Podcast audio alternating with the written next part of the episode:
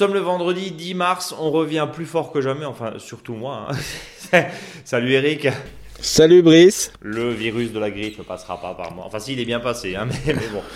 Euh, ça va? Ouais, très bien, ouais, super. Ouais. Bon bah en plus, euh, on a quelques millimètres de pluie. Ah ouais, est c'est des pluies. Il y a plein de pluie, ça coule, ça le go- là, là, la nappe phréatique. Ça dégouline de partout. Ouais, pas du tout. Oh là là là, c'est ah ouais surtout. Bon, c'est maigre hein, pour l'instant. Hein. Ah pas grand chose, hein, c'est vraiment euh, voilà, c'est ça ça te permet ça te fait simplement le fait de revenir chez toi, dire ah bah tiens il y a un gros nuage, il va pleuvoir. Donc tu dis bah tiens je vais rentrer, hein, je vais regarder j'ai regardé la pluie avec bienveillance et bah tu pars. Et en fait, non. Non il y a du vent c'est tout, euh, ça assèche encore plus, Alors, un vent en plus chaud. Euh, c'est un peu de la folie. Mercredi soir, euh, je, voilà, j'étais en t-shirt euh, en Alsace, euh, voilà, avec le vent. Le vent était chaud, donc là ça assèche tout, tout, tout, tout, tout. Non mais c'est. On est à des Alors, températures les qui ont plu, 15 les degrés, trois ouais. gouttes qui ont plu avant, ça servait absolument à rien. Ça repart sous forme, voilà, d'évaporation. Donc euh, voilà, il va falloir, il faut qu'il pleuve, hein, les enfants. Dans chanter, faites quelque chose. Chanter, de la pluie, chanter, euh, chanter mal. Euh, non, non, mais c'est intéressant ce que tu dis. Alors, on va pas refaire euh, de l'hydrologie à deux balles parce Non, qu'on pas, n'est pas qualifié pour ça. Mais les spécialistes disent oui, mais là, l'épisode de pluie ne suffira pas. Après, on est le 10 mars. Euh, comme on dit, on va, et comme on dit, et comme tu aimes dire, comme on dit, euh, on va laisser juste le temps au temps. On ne sait pas de quoi demain est Non. fait. Et si c'est trouve, on va avoir un, un printemps extrêmement pluvieux. Et dans trois Oui, semaines, on va se dire, Ah, on peut Ouais. rien faire, on peut, on peut rien Non, planter, mais- on peut rien semer. Donc laissons faire, on Ouais. croise les doigts, on chante mal pour qu'il flotte parce qu'il nous faut vraiment de la pluie. Euh, toi dans la région, je le rappelle, hein, on est donc centre Alsace, hein, moi je suis du côté Mm. de Colmar, toi tu es du côté d'Aubernais. C'est quoi? C'est 50-60 mm qui manquent à peu près. hein. C'est à peu Ah près bah qui oui, ah bah c'est oui, c'est clair. hein, là, c'est Au moins. Bon. Bon, et puis en plus, euh, là, on le remarque bien. hein, C'était les grandes discussions que j'ai eues avec euh, des agents de collectivité là, euh, qui comprenaient pourquoi, pas pourquoi ça s'asséchait partout sans arrêt. Bah, le problème, c'est que on dit toujours que l'humidité appelle l'humidité. hein. Quand j'ai humidité dans le bon sens du terme, hein, je rappelle bien, c'est quand on parle nous qu'il faut qu'il pleuve, faut pas qu'il y ait des inondations. hein. Et, euh, et donc là, je faisais un webinaire euh, il y a 5-6 jours euh, sur le jardin de pluie, là, voilà, pour les collectivités. et donc là, on a bien travaillé là-dessus pour dire, bah voilà, il faut absolument que du végétal. Pourquoi? Parce que le végétal prend l'énergie du soleil, hein, pour l'histoire de la photosynthèse. Donc comme il y a prise d'énergie, il y a refroidissement. S'il y a refroidissement, ça veut dire que l'eau qui est, qui est en vapeur d'eau bah, se condense. Et s'il y a condensation, bah, automatiquement l'eau, même s'il n'y a pas de feuilles, ça coule le long, le long des troncs. Euh, ça humidifie le sol. Et quand le sol est humidifié, bah, il y a plus de végétation et ainsi de suite. Donc euh, vraiment, le végétal appelle le végétal, la pluie appelle la pluie, l'humidité appelle l'humidité. Mais si on a que des zones qui sont complètement imperméables, euh, des champs complètement dénudés, plus si on rajoute les toitures, si on rajoute le système autoroutier, il faut pas se et voilà, c'est pas surprenant que si on est en période de non-pluie, euh, bah, on n'arrive pas à amorcer la, la- je dirais le, le fait qu'il va y avoir moins de la condensation, de la rosée. hein. La rosée, c'est sur du végétal. La rosée, c'est pas sur du bitume. hein. Euh, ce qu'on dit, euh, Eric, évidemment, c'est très macro. Hein. Euh, C'est pas en plantant deux boulots dans son jardin qu'on va faire la pluie. On est d'accord, Eric. On- Je- non, non, mais tout voilà. à fait. Non, Mais- mais Mais ça, c'est un à- message aussi à nos chers élus, et là, mini coup de gueule à nos chers élus, qui, pour seule ambition, pour la plupart, ont de bétonner systématiquement tout, Oui. bout, tout bouge végétal pour pouvoir faire soit une ZAC, soit un lotissement. Oui, c'est ça, question et ça- qui se pose là-dessus. Et ce qui est super intéressant, c'est que, euh, alors quand on dit des fois de la macro, on n'est pas forcé d'être sur la- à l'échelle d'un département. Oui. Euh, c'est ça qui est assez intéressant. Moi, je parle de terroir, c'est-à-dire que si euh, la, la commune plus bah, son banc communal, pour faire simple, on va dans cette notion-là, on influence. C'est Bah, ça oui, qui est sans compter, la, sans compter la biodiversité, enfin tout, tout, tout- Ouais, voilà, tout voilà, c'est que dire que combat, évidemment. Des fois, on dit oui, mais il faut que ça soit au niveau national. Oui, oui, il doit y avoir politiquement une démarche nationale euh, importante, mais si nous, au niveau d'un euh, localement d'un terroir, c'est-à-dire ça peut être euh, le banc communal d'une commune ou de plusieurs, il y a cette, on va vers cette indication de, couvrir les sols avec du vivant, hein, euh, voilà, ou voilà, ou d'avoir des sols vivants entre guillemets. on va influencer le microclimat. Non, mais c'est hyper important. Bah, D'abord, c'est simple. hein, Même sur un quartier, quand il est bien conçu, il y a plus d'arbres. Bah, on sent la fraîcheur. Et la fraîcheur, qu'est-ce que c'est? C'est le fait qu'il y ait d'avoir d'ombre et aussi un peu plus d'humidité. hein. Et en plus de ça, évidemment, quand il pleut et quand il pleut beaucoup, c'est ton combat aussi. Une eau qui est stockée dans des milieux naturels ne ruisselle pas comme sur un parking de supermarché ou, toutes, les, toutes les constructions qu'en ce moment on, peut voir à gauche, à droite. Bah, tout, à fait. le, principe, c'est que tous les zones imperméables, euh, je veux dire, qu'il y a, fait que dès qu'on a une goutte d'eau, il faut casse-barre. Donc le but du jeu, c'est tout ce qu'on doit avoir quand on a un déchet, il faut qu'il aille en déchetterie. Euh, un je parle de déchet organique. Hein. Euh, quand on a de l'eau, il bah, faut que ça aille plus vite à l'égout. Et à chaque fois, en, fin de compte, notre matière première, hein, si je peux dire que si l'eau est de la matière, euh, bah, notre matière première, que ça soit euh, du sol, tout ça. Bah, L'autre fois, pareil, hein, il y a des gens qui disent c'est fou comme les cailloux remontent. Non, hmm. les cailloux ne remontent pas. Des fois, il dit quand je ratisse. C'est le sol qui s'affaisse, c'est ça? Bah, C'est ce qu'on appelle l'érosion, c'est-à-dire on perd du sol. Et ça, le sol est perdu si le sol n'est pas couvert par des végétaux ou par des plantes. Les cailloux ne remontent pas. Alors, ils peuvent remonter euh, quand on a des moyens, euh, je veux dire, culturaux qui font qu'on va remonter euh, les cailloux parce que voilà. Mais si un sol, vous ramassez sans arrêt des kilos, vous dites mais c'est fou comme les cailloux remontent. Non, les cailloux ne remontent pas c'est parce qu'on perd du sol. Et ça, c'est dramatique. Et si on mesurait le sol, de toute façon, on perdrait 1, 2 ou 3 cm de sol par l'érosion à cause du vent et compagnie, ou le lessivage de la pluie, quand il pleut de trop.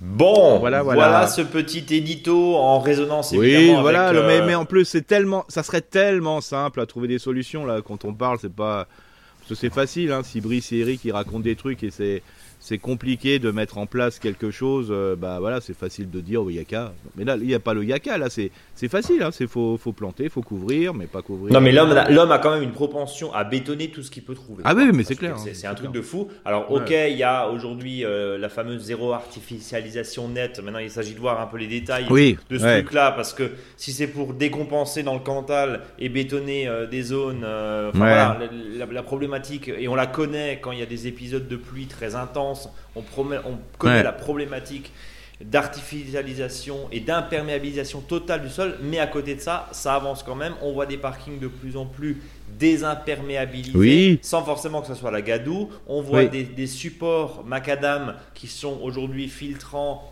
perméables, qui permettent quand même à l'eau de s'écouler. Donc voilà, ça avance. Non, mais il y a un travail. Je veux euh, dire que globalement, la technique, on l'a. Je veux dire, c'est c'est une question de voir de, volonté, parce que, voilà, parce que aussi.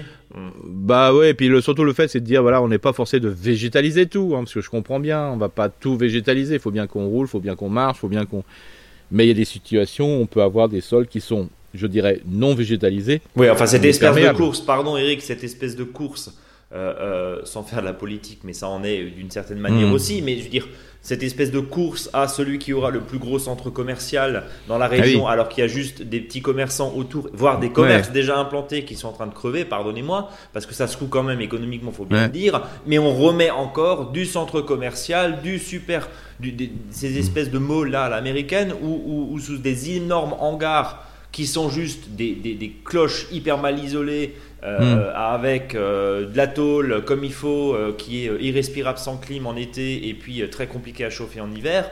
Ben, enfin, ça, il y en a encore hein, des projets comme ça. Ah dans la région, tu vois très bien d'où je parle. Donc, donc voilà, c'est absolument affligeant. Et, finalement, pourquoi? Voilà, jusqu'à preuve du contraire, hmm. les salaires n'ont pas été multipliés par 3 ces, derniers, ces dernières années. Donc, pour qui? Pourquoi? Voilà, bref. Hmm. Mais bon, ça fait plaisir aux élus. Voilà. donc, donc là, là, on parle pas de l'acte, on parle juste de l'acte de construire. Bien sûr qu'il faut pouvoir se déplacer, bien sûr qu'il faut pouvoir améliorer certaines, certaines infrastructures, mais derrière, ça se fait systématiquement au détriment euh, d'un sol qui est de plus en plus bétonné. Et voilà, cela étant dit, euh, hein, vous avez vu une bonne grippe et on est reparti. Hein, je salue juste Alex qui nous a, qui m'a envoyé un message en disant bon rétablissement Brice, prenez soin de vous, à bientôt sur le podcast. Signé Alex et qui nous saluait justement. Donc on a des fidèles auditeurs du podcast. Merci à tous, ça fait vraiment plaisir. Eric, euh, avant de parler mhm. du tempo jardin, c'est quoi le sujet de la semaine? Bah, le sujet de la semaine, c'est euh, voilà, bah, tout le monde est à la bourre. On en discutait juste avant de commencer le podcast d'ailleurs. nous, on est toujours aussi toujours au pop. Euh, le, podcast, ça va être parlé euh, sur le thème, c'est euh, bah voilà, on achète encore des plantes racistes nues. Alors je le dis depuis le début qu'il faut planter avant le 1er décembre, mais on en achète quand même. Donc là, qu'est-ce qu'on fait Voilà, si surtout que le sol est sec, qu'est-ce quelles sont les solutions pour que l'arbre repart sur de bonnes conditions? Donc, racines nues, plantation, un petit cours de plantation. mais c'est un peu tard, mais plante en pot, on peut toujours, Eric. Oui, il n'y a pas de souci. Sous réserve évidemment d'avoir une mode bien nuit, d'avoir euh, de faire tout ce qu'il faut. On en reparlera dans un instant. Voilà. évidemment. Euh, on va passer évidemment au tempo du jardin. Eric, alors on est en lune descendante. Ouais, puis descendante, puis après ascendante. Hein. donc euh, bah, la descendante, on, sait ce qu'on raconte depuis bientôt le 15 septembre. J'exagère, mais voilà, euh, voilà, entre les plantations, l'aménagement. Euh, là, faut pas s'énerver. Hein, je veux dire, de toute façon, tout se passe bien. Hein. moi, je pour me pour être bien avec moi-même, hein, parce que souvent, voilà, des fois, on se dit, oh on se prend, on fout la pression. Moi, ce que je fais souvent, c'est euh, bah, tant que je n'ai pas besoin de la, de la parcelle, c'est-à-dire de l'espace, pour jardiner, bah, je laisse la pousse spontanée des plantes. Et puis quand j'en ai besoin, voilà, comme je n'ai pas un terrain, tu défriches. je défriche, voilà. Euh, alors si c'est pour mettre des choux, bah, je ferai des trous. Si c'est pour mettre du semis, bah, une, une semaine avant, dix jours avant, bah, je vais ameublir le sol. Voilà, je me prends pas la tête, quoi. Comme ça, je fais au fur et à mesure. Euh, voilà, même si j'aimerais que ce soit plus, plus c'est plus facile quand tout est préparé et qu'on n'a plus qu'à semer euh, ou à replanter, repiquer. Mais voilà, je me, suis donné ce, mobile là. Euh, S'il y a des jardiniers et des jardinières qui sont dans mon cas, euh, voilà, ça marche, il hein, n'y a pas de souci. Et puis, ça permet d'avoir toujours un couvert végétal. Et quand je vois le nombre d'oiseaux qui vont picorer dans le jardin parce qu'il y a des trucs à manger, je me dis, au moins, si moi je suis pas dans le jardin, il y en a d'autres qui y sont. Au moins, ça sert à quelque chose. Au moins, ça sert à quelque chose. Déculpabilise ceux qui nous écoutent. Oui, le couvert végétal de, de, de mauvaises herbes entre guillemets, je me dis gros guillemets, c'est pas grave. C'est pas grave, alors surtout bon, faut éviter euh, bien sûr si c'est un excès de graminées, là c'est un peu plus compliqué. Oui, que ça monte en graines. Ça c'est voilà ça et puis pour les enlever c'est pas simple. Et puis surtout, par exemple, si c'est un terrain qui est plutôt humide, euh, bah là vous aurez peut-être un peu plus de renoncules, hein, euh, voilà les boutons d'or. Donc ça c'est un peu compliqué. Alors je vous donne une astuce. Hein. si vous avez du bouton d'or qui pousse dans votre jardin, de toute façon vous en aurez tous les ans. Euh, ce qui est vraiment bien, c'est que le bouton d'or a quand même un système racinaire très profond, mais par contre le collet il est quand même assez haut. Euh, donc euh, si vous prenez un, outil tranchant, un racloir par exemple, et si vous prenez, voilà, vous faites ça d'une manière consciencieuse, c'est-à-dire pas hop hop, mais plutôt j'y vais doucement, bah, on arrive à passer avec l'outil un racloir, affûté de nouveau, hein, vous passez un petit coup de, voilà, de pierre dessus et ben vous passez bien en dessous de, des racines et vous arrivez, facilement à enlever l'ensemble. C'est un déchet qui est hyper copieux, généreux. Hein. Hum. Euh, voilà, c'est vraiment du grossier. Euh, vous le mettez surtout comme ça pas fleuri encore, vous le mettez euh, sur un côté, vous faites un andin de ce déchet là et ça vous sert vraiment pour couvrir le sol. C'est vraiment voilà, faut pas faut pas psychoter. Tu, tu, me disais il y a, juste avant de, commencer l'enregistrement de ce podcast, Eric, euh, oui, mais alors moi j'espérais qu'il flotte un peu parce que j'ai une terre qui est pour le coup très compacte, très sèche et c'est compliqué. Hmm. Ça veut dire que tout ce qui est euh, euh, ail, échalote, bon pommes de terre pas encore, hein, mais, hmm. mais tout ce qui est petit pois pour l'instant tu l'as pas fait. On, non, mais je vais le faire. Si vous avez déjà commencé. Oui, mais bien sûr. je suis vraiment en retard ou pas si tu es dans cette non, situation Non, non, non. Bah, le, problème, c'est qu'on n'est jamais en retard avec le petit pois. Le problème, c'est qu'il ne faut pas qu'on soit trop en retard par rapport au soleil qui va venir euh, au mois de juin. Euh, s'il y a un mois de juin qui est pourri, on n'est surtout pas en retard. Euh, mais par contre, si on a un mois de juin comme l'année dernière qui fait très chaud, ben, quand les gousses vont arriver, ben, elles vont sécher quoi. Voilà. Donc c'est un peu le risque. voilà, c'est surtout parce que comme c'est une culture qui met quand même un certain temps à, fleurir et surtout à, faire de la gousse hein, avec les petits pois, euh, bah voilà, c'est pour ça qu'il faut le mettre vraiment en ce moment pour se dire que voilà euh, les Ouais, mais Eric, éviter de se prendre la chaleur, quoi. Mais Eric, en même temps, euh, quand tu as des quand tu as des nuits où il fait moins 2, moins 3, ton sol est encore vachement froid, donc le, la levée du petit oui, c'est ça. Euh, c'est ça, bah, ça, quoi. Exactement. Bah, c'était notre cas. Jusqu'à il y a 3 jours, il faisait 0 degré la nuit. Ah bah oui, oui. Puis c'est surtout le fait que bah on va nourrir les bestioles, quoi. Hein. C'est-à-dire que quand on va le mettre dans le sol, bah, on va mettre une source de graines assez intéressante. Hein, Avec des oiseaux qui vont s'en donner à cœur joie. Oui, voilà, et puis voir d'autres acteurs. Donc euh, c'est donc voilà, c'est toujours ce juste euh, ce juste milieu à bien trouver, quoi. Alors moi, euh, voilà, c'est pour ça cette année, moi j'ai décidé de mettre beaucoup beaucoup de petits pois pour améliorer déjà la qualité du sol. Hein. Parce que c'est un engrais vert, on va le rappeler. C'est un engrais, oui, comme un engrais vert, hein, c'est de l'azote. Même si on cueille les petits pois, bah, c'est pas mal, parce que le déchet est quand même abondant. Et euh, comme ça, euh, bah voilà, je vais en mettre dans différents endroits, un endroit un peu plus ensoleillé, puis un endroit un peu moins. Comme ça, voilà. Mais c'est vrai que c'est toujours un petit peu délicat. Mais par contre, pour l'ail, l'oignon, l'échalote, si on le plante maintenant, euh, attention aussi. Hein, sur, là, je suis passé dans une jardinerie hier. bah, aucune gousse d'ail, par exemple, était valable. Hein. N'achetez pas pour acheter. Hein.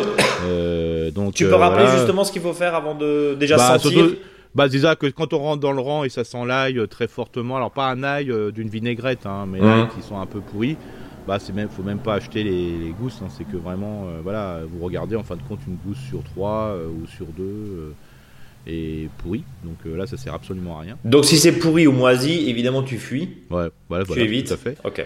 Voilà, donc euh, voilà. Et là, l'oignon, l'échalote, c'est pareil. Hein. Regardez, tâtez un peu l'oignon, si je peux me permettre, euh, pour voir s'il n'est pas tout mou. Parce que quand il est mou, ça veut dire qu'il est souvent pourri de l'intérieur, quoi. Ouais, donc ça c'est à éviter évidemment. Et vu que c'est en filet relativement bien euh, aggloméré en général quand il y en a un euh, ça part un peu dans tout euh, dans tout le sachet voilà c'est ça. Et puis attention sur l'oignon jaune quand vous prenez un filet voilà n'oubliez pas que c'est quand même beaucoup quoi, hein. combien de d'oignons qui ne sont pas semés ou les jardiniers disent oh j'en ai pris trois filets c'est trop. Bah oui c'est sûr que faut en prendre un petit peu hein, les et puis il faut pas moi voilà moi j'ai souvent des petits soucis avec les oignons ils sont pas très gros c'est pas voilà c'est pas top top il y en a des super, il y en a d'autres bois, mais il faut quand même donner à manger. Hein. Mollo sur l'oignon. Il faut mettre beaucoup de compost décomposé hein, pour avoir de gros oignons. Hein. Faut, à moins si le sol est de riches euh, déchets d'office. Mais voilà, faut pas d'humidité. Il faut que ça soit humide mais pas mouillé. Surtout, il faut pas que ça reste mouillé longtemps euh, avec des gros déchets dessus. Euh, mais vous pouvez, moi j'ai eu le cas de gens qui ont planté sous un foin, ils ont planté des oignons, ça marchait très bien aussi, pour ceux qui aiment bien la plantation sous foin. Bon. Donc voilà. voilà. Mais par contre, comme je vous dis, il faut donner à manger. Hein. Donner du miam, on va rappeler, euh, des composts, voire un engrais euh, organique. Voilà. Voilà, et puis ceux qui n'ont pas beaucoup de place, euh, ail, oignon, se plantent dans le fraisier, parce que comme le fraisier, il faut lui donner à manger, quand vous préparez la plante, la plate-bande de fraisier, quand vous en plantez des nouveaux, là, donc là maintenant vous mettez ce qu'on appelle les fraisiers non remontants, hein, donc, remontants, pardon, les quatre saisons. Et donc euh, là, quand vous le faites, euh, il faut simplement apporter beaucoup d'engrais. Et sur le rang, entre dirait, euh, c'est-à-dire un, quand vous plantez un fraisier tous les 30 cm par exemple ou tous les 50, bah là vous pouvez mettre déjà quelques oignons sur, voilà, entre les pieds. Voilà, pas forcément droit, hein. ça peut être voilà, comme si vous plantiez, je dirais, des fleurs, hein, des narcisses et compagnie. Bien sûr, il faut les séparer quand même de 5 à 10, de 10 cm quand même. Et puis après, entre le, votre rangée 1 et si vous mettez une deuxième rangée de fraisiers, bah là vous pouvez mettre une rangée d'ail, euh, d'oignons et d'échalotes. Hein. Et il se raconte même que ça permet d'éviter contre le pourrissement du fraisier. Oui, voilà. Le fait de mettre de l'ail. Euh, bon, donc là, on a vu de toute façon tous ces conseils. Hein, vous les retrouvez sur notre blog, évidemment. Euh, à partir du 15 mars, on est en lune ascendante, plutôt en période de semis. Eric, alors évidemment, si demain samedi on a envie de semer ses tomates, euh, on va pas se faire non. Hein, punir par le roi du jardin, par le dieu du jardin. Mais c'est quoi d'ailleurs le saint C'est je sais plus. Le patron des c'est pas c'est pas non Hubert c'est les chasseurs, je sais plus. Dites-nous, Eric, tu sais je, sais Le que patron des jardiniers mais il y a une fête qui est impossible de retrouver là. Bon, bah, on, on, viendra, hein. on, cherchera pendant la pause. Euh, le patron des jardiniers. Donc, c'est pas très grave si effectivement vous n'avez pas tellement le temps. Encore une fois, tu le dis à chaque fois, hein, euh, l'idée c'est vraiment de donner un, premier hmm. tempo. Euh, on sait très bien qu'on a tous des vies un petit peu chargées et que bah, tout le monde n'a pas la chance de pouvoir être euh, c'est Saint-Fiacre, Eric. Ah oui, bien le sûr. Le patron des jardiniers, Saint-Fiacre, voilà, le 30 août.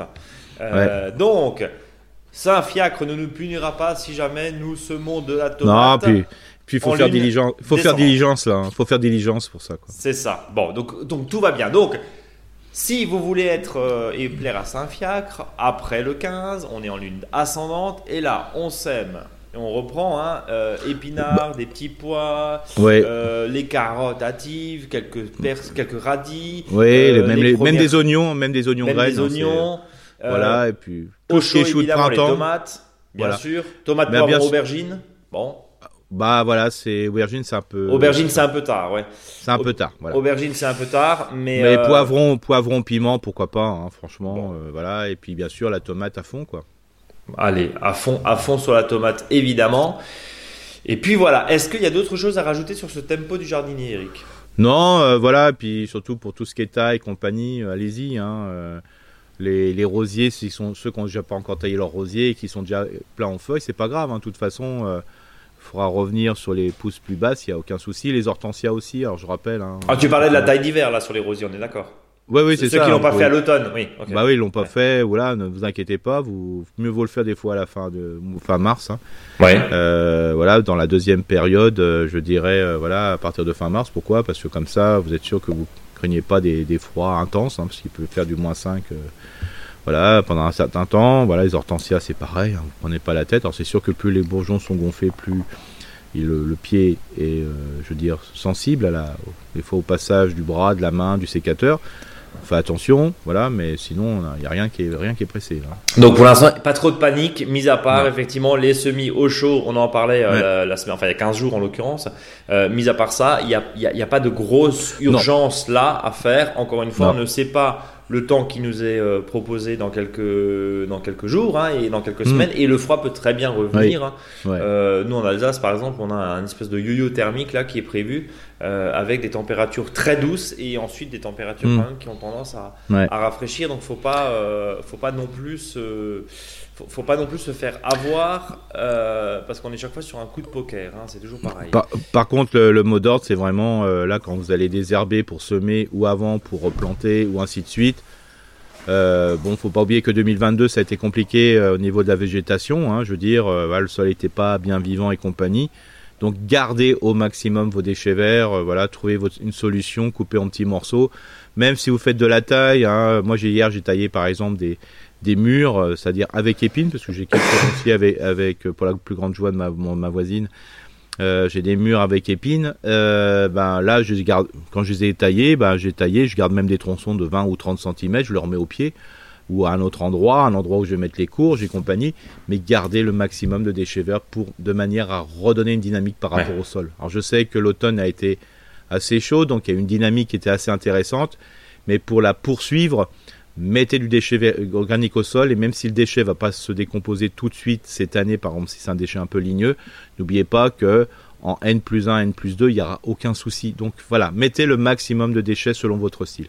Bon. Et, et laissez-vous surprendre, vous verrez. euh, au début, ça fait peut-être pas très joli hein, pour ceux très propres, hein, mais une fois que tout est oxydé, donc la, la couleur devient un peu plus brune, brun clair, euh, voire plus foncé après, une fois que ça se commence en décomposition. Mais voilà, laissez-vous surprendre et vous verrez, la végétation va vite le couvrir et ça sera qu'un mauvais souvenir, euh, je dirais, euh, d'observation. Et puis après, vous verrez, la, la qualité du sol est quand même meilleure. Donc voilà, suivez évidemment ces conseils dans la newsletter hebdomadaire et puis sur notre blog. Évidemment, même si tu le dis, depuis septembre, on, a tendance un peu à se répéter. Euh, Ouais. Mais voilà, on est euh, globalement euh, dans, le, dans le vrai là. Quand on parle de taille, hein, on va pas, on va pas tailler dans deux mois. hein, c'est maintenant là. Non, on, non. on est euh, Ouais. en, en dernier, la, la dernière ligne droite, j'allais dire. Même si David, Eric, euh, le, le- le tailleur de verger, une branche morte peut être taillée n'importe quand dans l'année. Et Complètement. quand il s'agit de sécurité, c'est encore plus vrai. Donc, euh, donc attention Oui. aussi euh, à ce type de, de travaux. Eric, je te propose de passer aux nombreuses questions que vous nous envoyez sur contact@monjardinbio.com. On va essayer d'aller vite parce qu'il y en a évidemment il y a deux semaines à rajouter. Euh, on va essayer de synthétiser pour, la, pour certains d'entre vous hein, qui sont vraiment des, des- des, grands mails et des longues questions. On va commencer avec Ingrid qui nous dit bonjour à tous les deux. Je fais appel à vos connaissances et vos très beaux conseils pour mon néflier dont je vous ai envoyé des photos. Il a été planté en automne 2020 sur un terrain bien en pente avec de la roche pas très loin et nous l'avions très mal tutoré. Cette année, il a formé quelques fruits que nous attendons avec impatience, mais le tronc me semble frêle et souple. Question, faut-il le tutorer? Si oui, comment? Un seul poteau? Plusieurs poteaux en tipi? Quelle taille? Par ailleurs, il y a des taches sur les feuilles, comme vous pouvez voir, récurrentes depuis la première année. Est-ce que vous sauriez me dire ce que c'est et euh, est-ce qu'il faut faire quelque chose? Merci encore pour votre accompagnement, si utile pour les petits et grands jardiniers. Continuez surtout, bonne fin de semaine, signé Ingrid. Alors, le néflier, Eric? Alors, euh, bien sûr, là, il faut bien qu'on réponde parce que suivant la, la région où on est, le néflier, c'est pas le même néflier. hein. Ah, Donc, euh, plutôt euh, au, nord, ça sera le néflier, euh, ce qu'on appelle d'Allemagne, hein. Voilà, qu'on trouve et qu'il faut laisser blêtir les fruits euh, pour pouvoir euh, voilà, les manger. hein. Euh, et là, de ce que parle Ingrid, c'est le néflier du Japon, alors que dans certaines régions, on appelle ça le bibaci- bibacier, parce que le fruit qu'on mange, ça m'a toujours fait rire, ça s'appelle les bibasses, je sais pas pourquoi, bibasses, voilà, ça. C'est les fruits jaunes, donc voilà. Donc il faut savoir que le, le néflier dit du Japon est un arbre qui demande quand même un sol hyper profond, quoi. Donc voilà, s'il manque un et c'est un arbre qui est quand même voilà, c'est un arbuste hein, tout simplement, mais il faut savoir que bah, il faut un sol un peu profond pour qu'il puisse vraiment bien s'exprimer. Donc si la roche est proche, ça pose un petit souci. Euh, d'où l'intérêt de dans un secteur, mais de quand même lui apporter quand même pas mal à manger. Et quand on amène à manger, on ne met surtout pas d'engrais. Hein. vous apportez beaucoup de déchets organiques au pied. Voilà. Euh, de toute façon, le système racinaire va pas descendre très profondément parce que si le sol est proche, donc il sera plutôt en surface. Euh, donc ça c'est super intéressant. Bon c'est un le, le néfier aime bien le néfier du Japon, hein, je rappelle bien. Euh, aime bien euh, des situations ensoleillées, mais voilà, si c'est pas ensoleillé à 100%, ça marche aussi. Hein, faut pas non plus. Alors il faut savoir que dès qu'il va être un peu souffreteux, bah, il va pouvoir tendance à avoir des maladies. Et puis il y a une maladie euh, assez chronique sur le sur le néflier, c'est ce qu'on appelle la tavelure, hein, comme sur le pommier. Alors ça fait des espèces de taches noires qui peuvent être un peu huileuses. Hein. Voilà. Euh, ça, c'est surtout quand il y a les températures qui descendent à des périodes de l'année. Euh, et donc là, le champignon se développe très facilement. Hein. Alors pour ceux qui ne voient, pas bien ce que c'est que la tavelure, la tavelure, comme dit, ça fait des taches un peu huileuses sur les feuilles. Et vous la connaissez traditionnelle plus sur les poires ou sur les pommes, et surtout sur les pommes, quand ça fait des espèces de craquelures, euh, voilà, de taches craquelées sur les fruits. Ça, voilà, c'est ça la tavelure. Et il faut savoir que ça se développe euh, des fois dans, sur les pommes, hein, même si on l'avait pas au début, parce que la température est un peu fraîche quand vous les entreposez, et surtout il y a de l'humidité. Donc la, seule solution, bah, bien sûr, euh, qui dit tablure dit cuivre. Hein. alors comme nous, on n'est pas forcément pour le cuivre, hmm. euh, voilà, bah là c'est vous mettez de la prêle, hein, mais il faut le faire souvent. Voilà. Mais comme l'arbre est peut-être un petit peu souffreteux, c'est normal qu'il soit un peu sensible aux maladies. Le fait qu'il soit souffreteux, on donne du miam du coup? Euh, voilà, mais après, euh, voilà, faut voir comment il peut s'exprimer par rapport à l'emplacement si le sol est, il y a peu de sol, quoi. Euh, sinon, pour le piquet, le mieux c'est, alors si on peut l'enfoncer, mais quand le sol est, est peu profond, c'est compliqué. Alors des fois, il faut mieux mettre plutôt deux ou trois petits piquets hein, qui sont autour.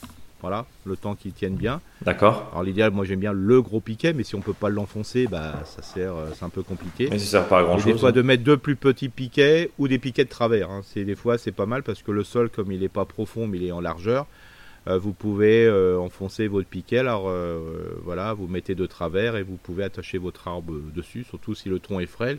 Alors faut pas trop non plus s'inquiéter. S'il n'y a pas de prise au vent, c'est pas grave c'est sûr que s'il y a de la prise au vent, il risque de se casser la figure ou prendre une direction qui ne, voilà, qui ne va pas arranger les choses. Mais voilà, après, euh, l'arbre est capable de pousser tout seul. Hein.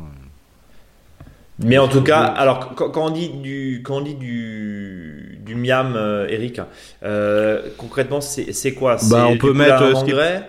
Bah, on peut mettre à ce moment-là, alors surtout pas d'engrais forcément, mais une, bonne pelletée. Un compost On va dire trois pelletées, hein, parce que moi quand je dis une bonne pelletée, en principe c'est une pelletée qui est vraiment très, très haute. Donc trois pelletées entre guillemets rases euh, au pied de, compost, hein, plus ou moins décomposé, c'est pas très grave, parce qu'on va le mettre en surface. Et après pour protéger ce compost, parce qu'il faut savoir que le compost ça sert à rien s'il n'y a pas une activité du sol, mettez un, un, broyat ou un paillage dessus, et ça permettra à ce moment-là euh, voilà, de, lancer la chose. Voilà. Hum. Ok, bon, donc. Euh, Alors, comme dit le tuteur, c'est vraiment, c'est parce que s'il y a beaucoup de fruits, pour pas que l'arbre se casse la figure, hein, mais mettez plutôt planter de, mettez un piquet de travers, hein, voilà, euh, de manière qu'il tienne bien, et euh, le temps que l'arbre prenne des forces, et puis après il sera, il sera autonome. Bien, voilà Ingrid, on, parle on passe à Jean-Charles qui est du côté de Lyon, qui nous dit bonjour et merci pour votre super podcast et vos précédentes réponses à mes questions. Je vous contacte car j'ai l'obligation de refaire mon système d'assainissement et je vais probablement opter pour un filtre compact avec en sortie de traitement une zone de 15 mètres carrés de dissipation des eaux usées à côté de mon potager actuel car mon sol, sable limoneux compact, ne permet pas une bonne infiltration naturelle.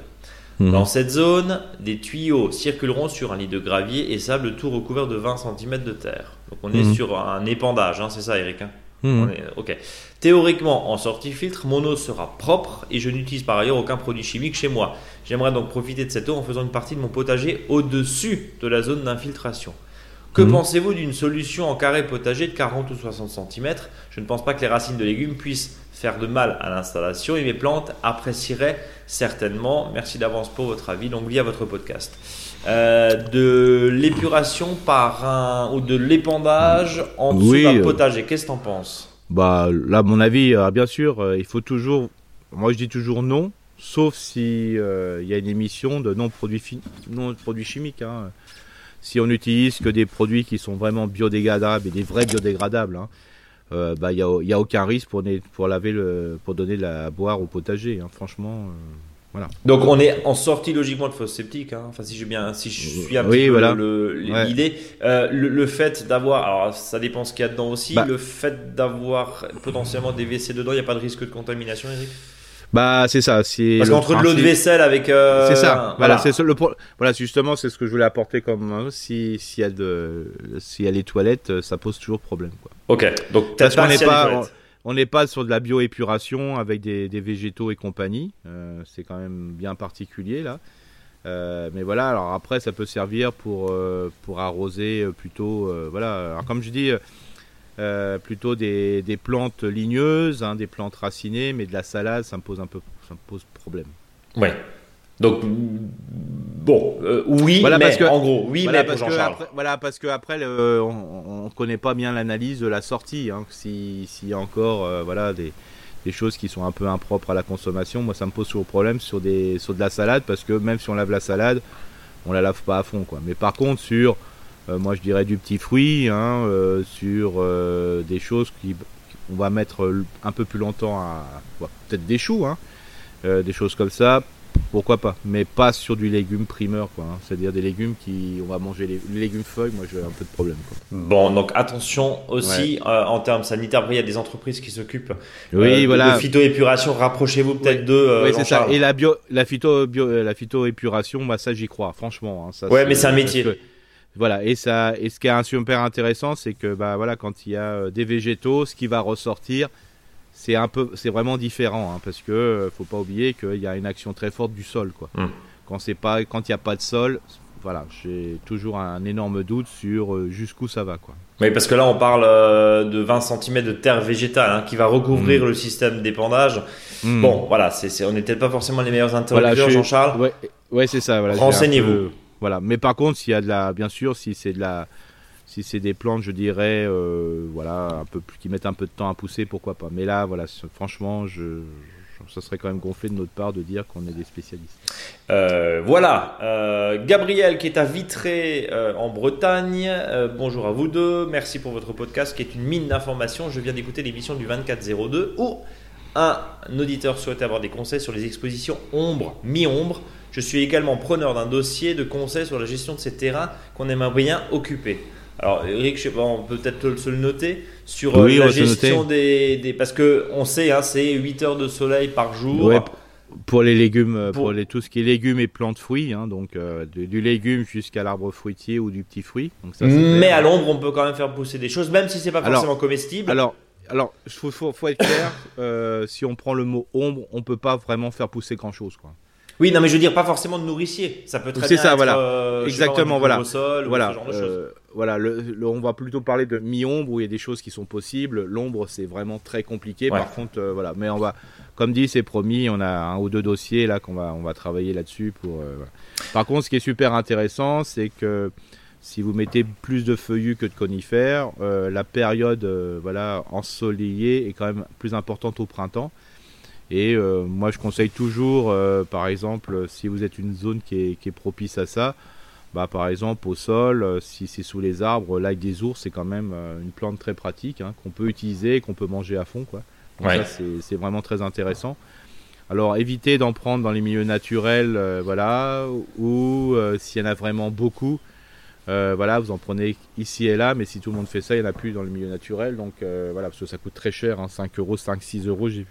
J'ai vu les, les, les, petits pots. Voilà, mais ça, c'est vraiment s'il y a possibilité de pousser, euh, voilà, c'est vraiment un plus. Et puis là aussi, des fois, alors, quand c'est des plantes, je dirais entre guillemets banales. Alors, je sais que je vais, peut-être recevoir les foudres de plein de gens. Et de saint plantes, Ouais, quand c'est des plantes un peu banales de milieu naturel, euh, alors moi quand je dis plantes banales, par exemple l'ail des ours, dans les milieux naturels, il y en a plein, hein, c'est grosse quantité le fait de chez soi de recréer un milieu de vie euh, qui correspond avec ce type de plante. Alors le but du jeu c'est pas d'en prendre 50 000 bulbes, hein, parce que ce sont des, ce sont des, oignons. Hein. Euh, d'en planter et recréer un milieu naturel chez soi, enfin un autre milieu de vie, bah c'est un plus. je dirais aussi pour la biodiversité du, lieu où vous habitez, quoi. Ouais, mais d'une façon générale, on prélève rien en milieu naturel, Eric. C'est ça. Mais quand il y en a beaucoup, par exemple les bords de chemin, euh, les bords de, route, euh, les bords quand on va se balader, quand il y a plein de champs de maïs, bah, prélever des graines, prélever des. Voilà. Là, là-dessus, bon, moi, je, je, me laisse plutôt tenter, quoi. Mmh. Après, quand on est dans une prairie euh, sèche, voilà, en pleine montagne, dans une réserve, quand on est dans une prairie, voilà. Mais dans l'endroit où il y a ce qu'on appelle l'activité humaine, l'activité horticole, voilà, moi, je, autant d'en mettre chez soi, pourquoi pas. Moi, je, voilà, hein.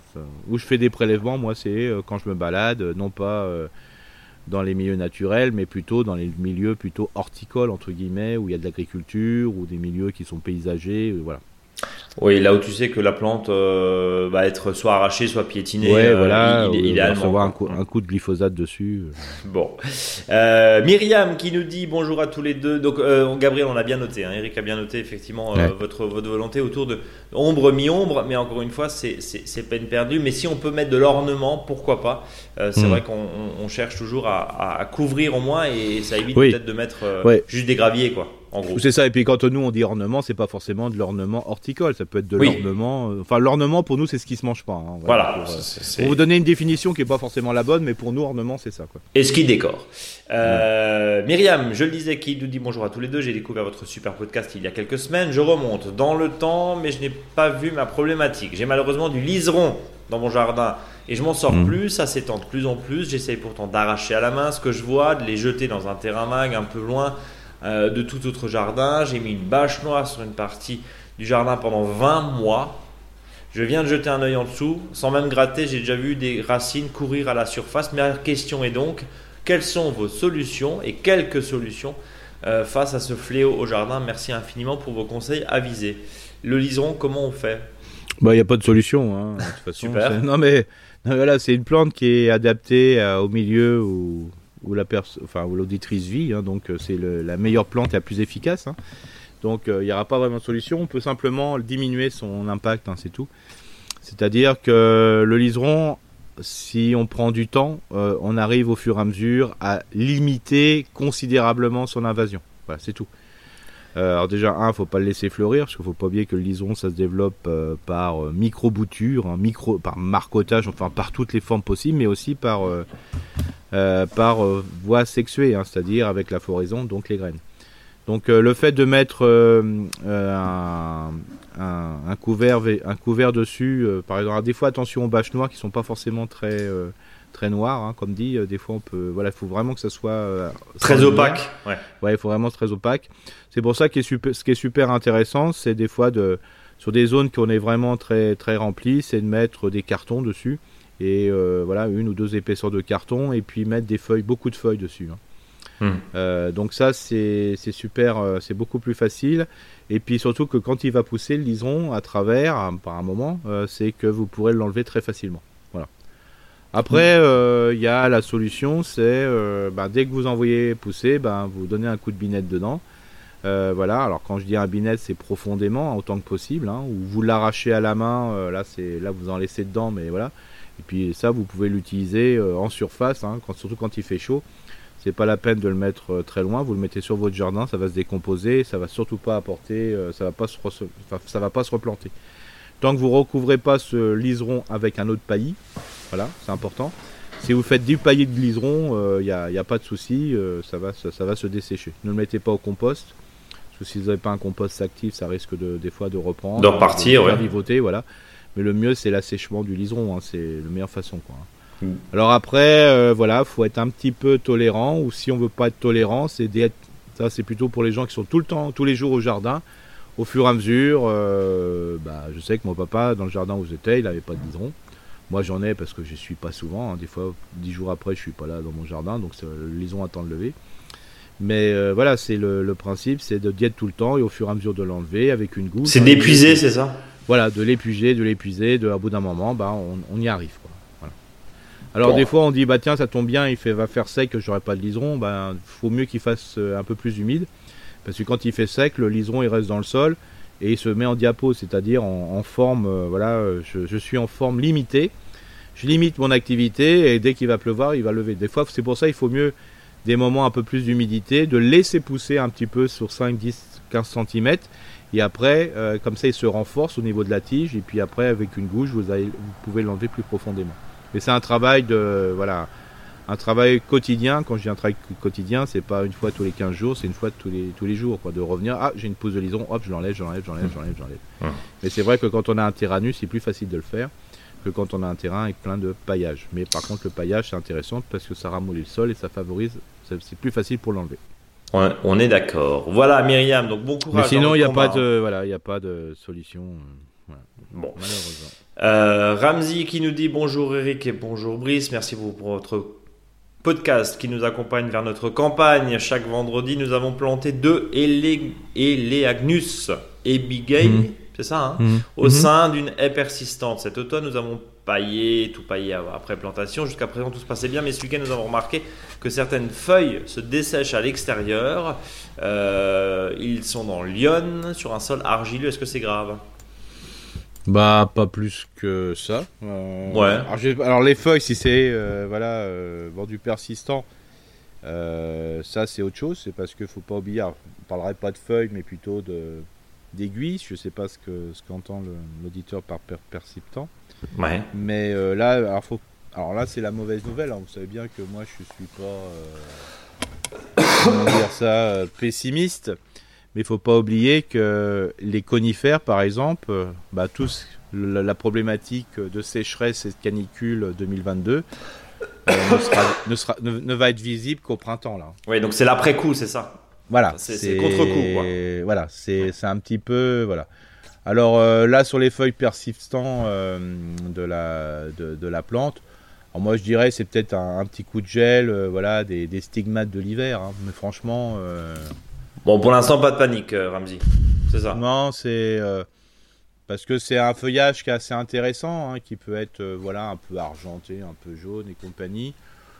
Enfin là, là Enfin, quand c'est en pleine pousse, ça, c'est ça qui pose problème. Mais à la sortie de l'hiver, enfin, enfin je l'appelle la sortie parce qu'on va bientôt rentrer euh, dans un printemps acharné, là, euh, c'est vraiment pas très grave. Hein. Euh, voilà. c'est vrai que c'est intéressant comme variété. Hein. c'est, enfin, cette espèce est intéressante parce que ça permet d'avoir voilà, des feuilles persistantes sur quelque chose qui est, je dirais, pas un conifère. Donc ça, c'est vraiment bien. Voilà. L'idée, l'idée, c'est simplement de, de, voir et puis là, dans les prochains mois, hein, c'est aussi de voir voilà, le mais moi, l'année dernière, Eric. Moi, à mon avis, c'est les vieilles feuilles, elles vont tomber, voilà.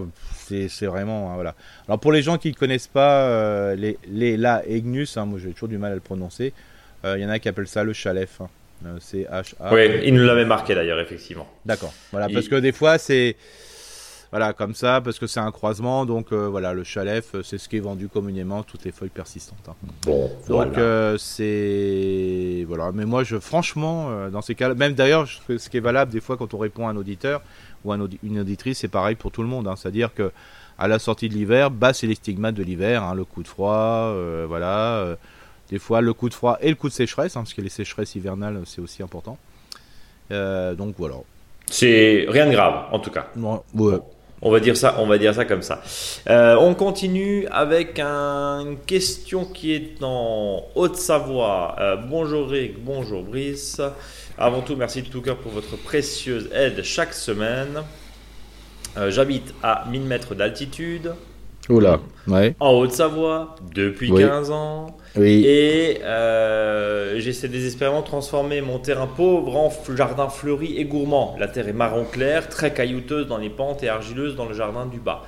J'ai hmm. planté il y a 5 ans 4 groseilliers qui ont du soleil de 10h à 11h et de 17h à 19h. C'est court hein, quand hmm. même. Hein. J'ai ajouté du compost et du terreau, je mets de la hmm. paille Mm. Euh, sur la terre tout l'été pour pallier au problème de terre pauvre et sèche. Et le deuxième mm. problème, c'est que l'herbe naturelle du terrain autour de ma plate-bande revient en force tout le temps et envahit les pieds de groseillier qui ne respirent plus. Euh, en gros, que faire? Il y a deux questions. Hein. Alors, le, quand on a dit oulala avec Brice, c'était pas que c'est pas bien être à 1000 mètres. Hein. c'est pas, c'est pas ça. Hein. c'est par rapport à la culture. oui. D'accord. On est, on est d'accord. Euh, voilà. Et alors, ce qu'il y a, c'est que souvent, quand on en a, alors, il y a deux facteurs c'est qu'il y a l'altitude et souvent la pauvreté du terrain. Ouais, c'est Hélène qui, euh, qui, qui, nous dit ouais, euh, euh, quels sont les amendements et quelles quantités pour les bah, arbres fruitiers Souvent, c'est ce qui se passe quand on va plus on va en hauteur, plus voilà le sol est pauvre entre guillemets. C'est pour ça que le choix qui est souvent fait, et là on peut encore le rattraper, c'est que souvent euh, l'intérêt c'est de travailler ce qu'on appelle en terrasse, hein. c'est-à-dire de de pas de pas travailler dans la pente parce que là aussi on perd l'humidité. C'est ce que Hélène a fait, hein. c'est ce que Hélène a fait, Eric. Ah justement en, petite terrasse, mais bon voilà, elle est d'une envahie, de deux, euh, le rendement est vraiment très faible visiblement, et de deux, elle est envahie quand même par les euh, par les herbes. Ouais.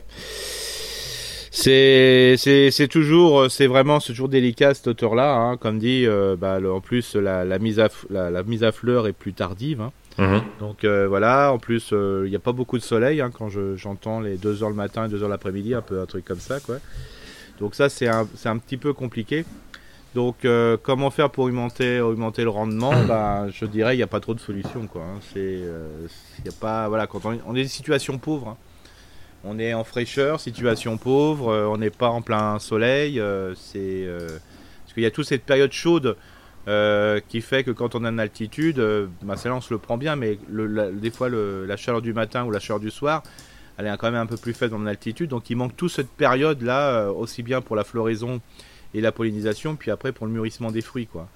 Et puis en plus, si on peut cumuler euh, le, fait qu'il n'y a pas trop à bouffer. Alors par contre, il y a un truc assez intéressant, c'est que vous êtes en montagne, en Haute-Savoie, il y a l'élevage. Donc ça serait quand même bien de composter euh, du, fumier. Alors je dis bien de composter du fumier et pas mettre du fumier. Euh, c'est-à-dire que là, par exemple, ça serait le moment de rentrer voilà, une certaine quantité de fumier et de l'utiliser pour des, courges de pouce, voilà, mettre le tas, de le couvrir avec les, des, déchets, euh, voilà, des végétaux un peu plus grossiers, et puis euh, de l'utiliser, euh, voilà, comme, comme zone pour faire les courges, voilà, les courges qui sont assez rapides, parce que des fois l'arrière-saison il fait un peu frais en montagne, donc voilà, même du potimarron, de la courge spaghetti, des choses comme ça. Et tout le, le, le, résultat de la décomposition du fumier, qui va être donc du compost de fumier, ça serait de renforcer les, plantes avec ça, pour refaire du sol. Mmh. Aussi, si on veut faire refaire du sol, ne vous gênez surtout pas à mettre des déchets un petit peu grossiers au pied de vos framboisiers. Alors l'objectif c'est pas c'est d'apporter du compost parce que sinon euh, la décomposition va utiliser l'énergie euh, de la l'activité du sol au dépens euh, du, nourrissement de votre plante. Mais ne vous gênez pas surtout à mettre aussi des déchets un peu grossiers, du broyat, des déchets pour refaire du sol. Donc là, comme il manque du sol, c'est refaire du sol. L'idée principale euh, que, que, tu, que tu disais, oui, c'est vraiment de refaire du sol. Euh, parce qu'il y a, y a vraiment ce déficit, euh, ouais, c'est ça. Ce, déficit de, bah matière quand on est sur, on est systématiquement sur la. Ouais. Et moi, je vais, je vais, je vais conseiller, voilà, parce que là, c'est là qui est intéressant de faire ce qu'on appelle les buts permaculturels globalement. C'est les buts permaculturels quand on a un sol profond. Bon, voilà mais c'est surtout quand il n'y a pas de sol. Mmh. Donc euh, là, ce que je conseillerais, c'est de prévoir un autre endroit du jardin de la personne, de, l'auditrice ou de l'auditeur. C'est de mettre un endroit où on va faire, euh, voilà, recréer en mettant des branches, euh, faire une fosse, mettre des branches plus ou moins grossières. Hein, c'est pas peine de mettre du, tronc à cette, à cette altitude-là, mais plutôt des branches un peu, et puis recréer du sol, remettre des matières organiques pour vraiment, avant de planter, de créer du sol et faire ce qu'on appelle la butte permaculturelle. Et la dernière recommandation que je ferai, c'est euh, sur le choix variétal. Alors les espèces, pourquoi pas, mais aussi ce qui est important, c'est le choix variétal. C'est-à-dire que peut-être sur l'ensemble de ces petits fruits, il y en a peut-être une ou deux qui sortent de, bah, qui sortent un petit peu de, voilà, de, euh, par rapport aux autres, qui sont un peu plus productifs, qui sont voilà un peu plus dynamiques et compagnie. Euh, ça serait de bouturer cela parce que c'est peut-être la bonne euh, variété et dans l'espèce qui correspond. Et puis aussi, c'est de faire le tour des autres popotes, hein, des autres jardiniers pour voir s'il n'y a pas là le groseillier, le cassissier qui est un peu ancestral, qui fait parce que ça se bouture, qui a été, qui s'est adapté, qui est de meilleure qualité et compagnie. Quoi. Donc, je refais du sol. Ouais. J'essaie de récupérer des variétés sur place si je puis dire, des variétés qui ont, qui ont de la bouteille. Hein. C'est ça. Euh, et, et, le troisième point sur la problématique d'herbe naturelle qui, qui envahit. Euh, essayer de bah, mettre des, lames d'acier de, ou, ou, de faire une bordure peut-être en bois, je sais pas. Bah là, le, le principe, c'est d'utiliser, c'est de biner souvent hein, sous les, les grosiers, les cassissiers, hein, pour enlever au fur et à mesure ce, cette plante qui, qui, rentre dedans parce que c'est la plante la plus adaptée. Quoi. Ouais. voilà, ça c'est. Et puis il y en aura toujours, hein, c'est normal, hein, c'est comme l'histoire du liseron tout à l'heure. Hein, cette plante-là est adaptée euh, à cet environnement. Oui, donc elle s'y plaît, quoi. Elle s'y plaît, et euh, comme on va lui donner, on va donner plus à manger euh, au cassissier, au groseillier, bah là en plus, elle, dit, on, elle s'y plaît, puis en plus, il y a un petit peu à bouffer, quoi. Et c'est un peu de fraîcheur, donc je vais m'y développer plus facilement. Et ça, c'est normal. Alors c'est vrai que c'est un c'est pareil, c'est le quotidien, hein, c'est-à-dire euh, dès qu'on voit que ça prend un peu d'espace. et c'est là qui, est super intéressant, c'est de, faire un peu des, bandes un peu plus larges pour faciliter le passage de la houe, hein, la houe du, ou du racloir au fur et à mesure. C'est euh, on est presque à, donner un petit coup de raclard vite fait, bien fait, je dirais, euh, tous les 15 jours. Hein. Très, très régulièrement. Bon. Voilà. voilà. je sais que quand on répond comme ça, j'aime pas parce que c'est pas des solutions, mais c'est tout à fait normal ce qui se passe. Hein. L'environnement à 1000 mètres, c'est pas de mettre du groseillier, du cassé naturellement. Euh, mais euh, c'est le fait que là, bah, c'est pour ça que la nature reprend toujours très rapidement ses droits, droits quand la plante est, est affaiblie. Quoi. Euh, je te propose de passer au, message de Claire. Alors là, ça parle de collectivité. Donc, si vous êtes élu, si vous êtes, euh, bah oui, euh, impliqué dans votre vie euh, communale, j'allais dire, c'est peut-être un, sujet qui va vous intéresser. Alors, Eric a répondu, je crois, à Claire hein, euh, directement. C'était un message clair du côté de, Dinan, en Bretagne, sur une commune de moins de 5000 habitants, qui nous parlait un petit peu d'appel à projet, de, faire effectivement de, faire cohabiter du végétal en espace public. Alors, le mail est assez long, je vais essayer de synthétiser. Hein. Euh, déjà, comme tout le monde, merci beaucoup pour ce que vous faites, ce que vous partagez, ce que vous transmettez. J'en dis pas plus, je ne doute pas que la pommade est déjà bien passée par d'autres. Je vous contacte en rapport avec mon projet en espace public. Euh, donc, ma ville euh, lance son deuxième budget participatif et j'ai bien envie d'en profiter pour faire de mon quartier un quartier à croquer. quartier des années 70 avec quelques espaces enherbés. Sur ces espaces, parfois des érables ou un grand sapin. Sur le plus grand, il y a même 5 ou 6 pommiers. Euh, j'aimerais faire vivre ce quartier, participer à sa renaturation, même s'il y a pire, et en profiter pour protéger les arbres. Les pommiers ont reçu quelques coups à la base du tronc à force de passer une tondeuse un peu trop proche du pied. Et j'aimerais aussi donner un coup de boost à la biodiversité. Euh, nous dit Claire, même si tout le monde s'en fout, entre parenthèses.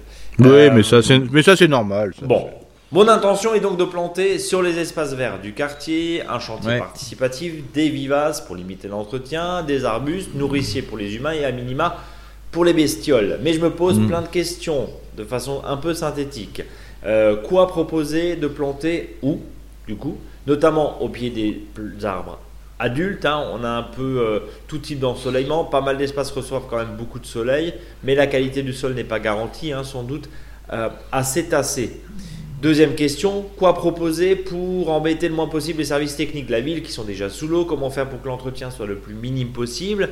Puisse, et qui puisse faire autant que possible euh, pris en charge et, effectué par les riverains. Et côté riverain, comment garantir une adhésion aussi forte que possible?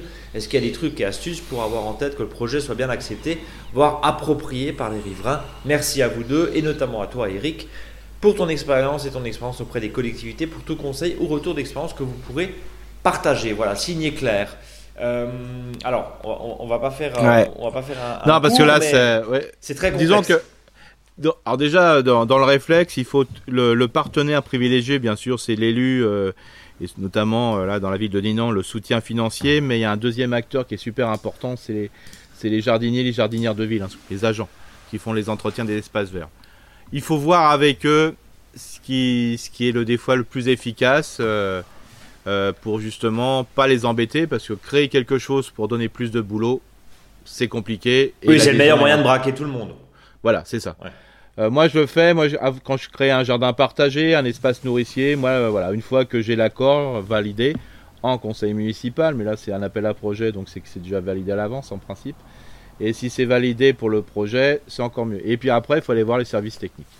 Et quand on voit les services techniques, dit voilà, alors même si des fois on peut paraître pour un zombie, hein, parce que voilà, il y a des habitudes qui ont été prises, des choses comme ça, c'est de dire bah voilà, mon projet, c'est, moi je leur dis toujours comme ça, ce que vous faisiez à la journée, ça va se faire à la semaine, ce que vous faisiez à la semaine, ça va se faire au mois, ce que vous faites au mois, vous faites à l'année, ce que vous faisiez à l'année, vous le faites, pardon, 6-7 ans plus tard. Donc déjà, vous différez un peu le boulot. Et puis après, euh, surtout, faut, pour mettre pour plus de biodiversité, c'est simple. Hein. Moins on fait des choses il y a de la biodiversité. c'est ça qui est important. Donc, euh, par exemple, bah, le fait de ne pas tondre, bah, laisser, laisser l'herbe pousser, il faut le faucher une fois dans l'année, ça donne moins de boulot. Bon, il faut le faucher quand même, il faut une faucheuse. Mais par contre, il faut dire simplement, bah, ce que vous faisiez sur un espace, je sais pas, de 5 quarts, bah, en fin de compte, vous faites que sur la bordure. Donc déjà, euh, ça donne beaucoup moins de boulot. Ça, c'est pour la biodiversité. Le fait de créer euh, des masses de végétaux, il faut toujours faire attention à ce qu'on végétalise ou fait du nourricier. Parce que si c'est dans. Mais à Dinan, euh, voilà, je connais pas forcément plus Dinan que ça. Mais Dinan, Dinard, à mon avis, c'est quand même des, villes moyennes. Bah, 5000 euh, habitants là. Hein. Moins 5000 euh, habitants pour le village. Pour le village, donc il faut savoir que si c'est sur une zone où il y a beaucoup de passages, on est plus dans la végétalisation proche de la route que de, du végétation nourricière. Mhm. Ça, il faut, prendre, la, faut prendre la chose dans ce sens-là. En plus, ce qu'il faut savoir, c'est que si on plante euh, un arbre, c'est pour ne plus le tailler. Donc euh, si on plante un arbuste, c'est pour ne plus le tailler non plus, sauf peut-être un moment s'il devient trop envahissant, on fait ce qu'on appelle soit un recépage, c'est-à-dire en coupe euh, total ou partiel. Donc déjà, ça limite le boulot, quoi. Mais par contre, bah, ça prend le temps qui pousse, bah, peut-être que vous allez intervenir tous les 7, 8, 10 ans, ou plutôt si ce sont des arbustes, des sous-arbrisseaux, des arbrisseaux. Mais par exemple, si vous faites planter un arbre, bah, si vous dites bah, vous plantez un arbre et on fait plus rien à part une taille de sécurisation, bon, bah voilà. Si le déchet de feuilles on le laisse au sol, bah, il n'y a rien à faire. Euh, voilà. C'est. Je veux dire, il faut jamais euh, se moquer, entre guillemets, euh, par l'évidence. Du genre, bah oui, il faut planter un arbre, hein, c'est comme ça. Non, ça, là, ça, ça va pas. Là, vous vous faites jeter. Ce qui est plutôt ce qui est intéressant, c'est de. Je faisais bien le côté évident. Oui, complètement. ce que hein, j'allais dire, acteur studio à fond là. Ouais, c'est à fond. Par contre, ce qui est important, il faut y aller faire euh, sur de la technique. Hein. Euh, c'est-à-dire, je fais ça parce que techniquement, on peut faire ça. Alors qu'après que le style plaise ou pas, ça, chacun son style, j'ai toujours. Mais par contre, ce qui est important, c'est de se mettre derrière des vrais, des euh, vraiment des points techniques, mais des vrais, quoi. Pas des trucs, voilà, il faut que ça soit pensé. Alors moi, c'est vrai que je suis formateur CNFPT, c'est beaucoup plus simple parce que ce que je fais, je le dis, ce que je dis, je le fais. Euh, donc ça permet euh, de. quand je dis CLFPT, hein, c'est pour centre de formation pour les agents territoriaux, hein, donc, dont font partie les jardiniers et jardiniers de ville, donc les gestion d'espaces verts. Et là, c'est pratique parce que on peut travailler avec eux sur ce qu'on appelle un plan de gestion des espaces verts. Alors ça, c'est vraiment très très simple. Donc je, je propose d'abord à l'auditrice là, mais aux, aux, auditeurs et aux autres auditrices, quand vous voulez proposer un projet, il y a des agents sachez que le CNFPT, hein, qui est l'organisme officiel pour la formation, peut créer des formations sur mesure euh, sur des s'il y a plusieurs communes euh, pour mettre en place une dynamique végétale. Et d'ailleurs, quand il y a une commune qui fait, alors là c'est un petit peu peut-être un, clin d'œil, ils l'ont peut-être déjà fait, hein, mais à Dinan, de dire bah, si vous faites des appels à projets dans ce sens-là, peut-être former vos équipes aussi à mieux le comprendre.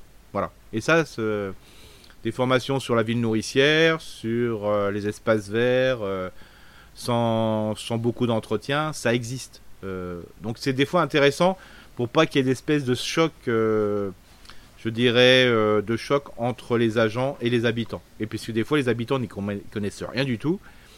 Donc, comme ils ont l'aval de la commune pour faire ça et ça, des fois ils ils peuvent faire un peu de n'importe quoi. Et puis aussi, de l'autre côté, euh, peut-être l'agent qui a une habitude de faire comme ça, il n'a pas envie de faire autrement. Voilà. Mais quand tout le monde euh, voilà, met, son, met un petit peu son orgueil de côté et qui a envie d'avancer, et d'ailleurs on n'a pas le choix à travers euh, la trame verte, la trame bleue, la trame brune et la trame noire qu'il faut obligatoirement, et ça on n'a pas le choix, hein, je ne suis pas du tout extrémiste, hein. tous ceux qui m'écoutent savent bien que Brice et moi-même, nous ne sommes pas des extrémistes du tout, mais on n'a pas le choix. Il euh, faut qu'on y aille, il faut qu'on avance, il faut qu'on soit dans une logique. Donc euh, voilà, il faudrait que tout le monde soit un petit peu formé. Quand des fois on parle euh, des fois de former le gouvernement sur des principes, par exemple du GIEC et compagnie, bah, dans les communes aussi, ça serait intéressant que tout le monde soit formé autour de ça. Voilà. Alors je sais qu'en Alsace, en Grand Est, on le, commence à le faire là parce qu'on n'a plus le choix. Et puis comme ça, c'est beaucoup moins compliqué quand on arrive avec nos grands sabots et euh, pour proposer des choses. Mais voilà, ça c'est important. Alors ce que j'invite euh, l'auditrice, c'est vraiment de, euh, de, se rapprocher très fortement de ces élus pour voir s'il n'y a pas une possibilité aussi de, de co-formation et d'être ensemble pour avancer dans le projet. Hein. Mais hmm. c'est vrai que c'est difficile comme ça en podcast parce que ça demande un, voyez, par exemple, un projet comme ça, ça demande à peu près 2-3 jours de réflexion parce qu'il faut voir sur place. Quoi. Mais c'est vite fait sinon. Bon, si vous invitez Eric à passer des vacances du côté euh, des de, crêpes, de, Dinan, euh, il vient. Hein. Ouais. je, je, vous, donne un exemple. Là, prochainement, je vais former tous les agents techniques des collèges d'Alsace. alors, former à la gestion différenciée des espaces verts. Alors, c'est un mot des fois un peu pompeux, mais pour faire simple, c'est avec ce qu'on a. Enfin, voilà Comment faire pour avoir moins de boulot? Hmm. Comment faire pour que ça soit plus respirable pour, que, bah, pour éviter que. Je dis souvent que dans les EHPAD, il y a papy et papy mamie qui dessèchent, mais aussi les collégiens et les lycéens qui peuvent dessécher aussi euh, dans les espaces verts. Voilà.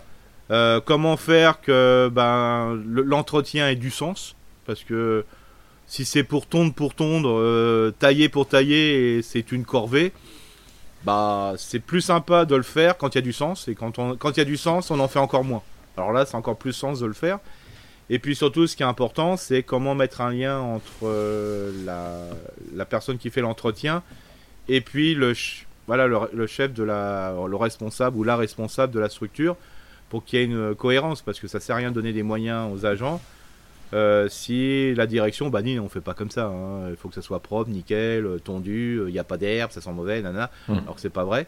Et là, c'est ce qu'on appelle mettre en place un plan de gestion, c'est-à-dire programmer sur le moment, mais aussi sur l'année et surtout sur les à venir, comment il faut faire. Et dès qu'il y a un prestataire ou dès qu'il y a un aménageur qui vient, on lui dit Hé mon coco, c'est comme ça qu'il faut faire.